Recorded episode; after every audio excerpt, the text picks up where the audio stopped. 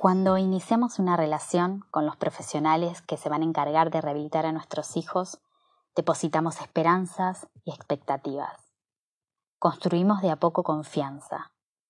Y si hay feeling, se produce un enamoramiento.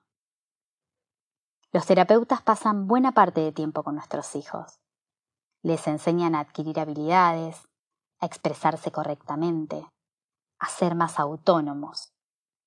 Forman parte de sus vidas. Construyen un vínculo, una forma de relacionarse que en muchas ocasiones es muy diferente a la que nuestros niños tienen fuera del consultorio. Y también nos enseñan a nosotros que la cuchara dásela así, que cuando lo cargues en brazos lo apoyes de tal o cual forma. Al momento del baño hace esto o no hagas aquello. Y son nuestro bastón. Nos apoyamos, consultamos, pedimos ayuda. También nos desahogamos. Pero resulta que a veces ese vínculo deja de ser fructífero. Está tan teñido de sentimientos que le falta objetividad. Por eso te digo, mamá, no te enamores de los terapeutas.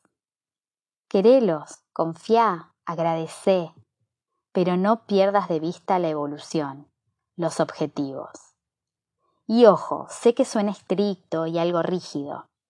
Lo personal y profesional van de la mano, lo sé, pero muchas veces que esa simpatía nos nubla, nos saca de foco porque el enamoramiento nubla la vista, tapa los oídos, cierra la boca. Somos incapaces de ver que ese espacio de aprendizaje no está resultando. Y no porque no se esté trabajando, sino porque se deja de exigir, se compran los berrinches que nuestros hijos venden, se tienen miles de contemplaciones. Perdemos el foco, ambas partes. Nosotras que estamos a gusto, cómodas, tranquilas.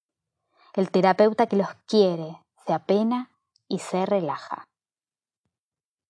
En 20 años estuve por unos cuantos consultorios.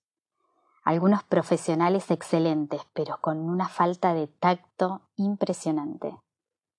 Otros, bueno, no tenían compromiso. Y recordemos que los pacientes con discapacidad son rentables y a largo plazo. Y también pasé por el enamoramiento mutuo, familia-terapeuta, donde se evidenció un gran estancamiento y cortar esas relaciones resultó muy difícil. Hasta que llegué a las personas, al lugar, a los corazones que estaban esperando por nosotras. Acá hay conexión, hay confianza, hay respeto y comunicación. ¿Por qué esto es diferente del enamoramiento?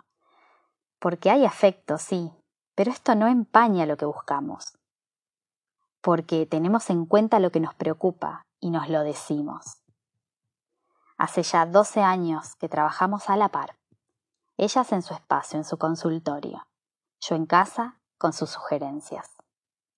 Ellas escuchando las necesidades que surgen con los cambios. Yo compartiéndoles mis miedos son profesionales del bien, se reinventan, aprenden, desaprenden y se frustran también. Son seres humanos nobles y comprometidos que tienen el propósito de tocar con dulzura la vida de estas personas. Y claramente eso se expande y acaricia a todos los que formamos parte. Mamá de. El tiempo es un recurso muy valioso y no renovable. Si estás escuchando este audio y te das cuenta de que estás cómoda, que no están avanzando, busca una alternativa. Sé que cansa el solo hecho de pensar en empezar de cero, pero vos ya no estás en esa línea de partida. Ya sabes qué esperar de las terapias de rehabilitación. No te enamores del terapeuta. Construyan un proceso amable, ameno, y te aseguro que vas a amarlos.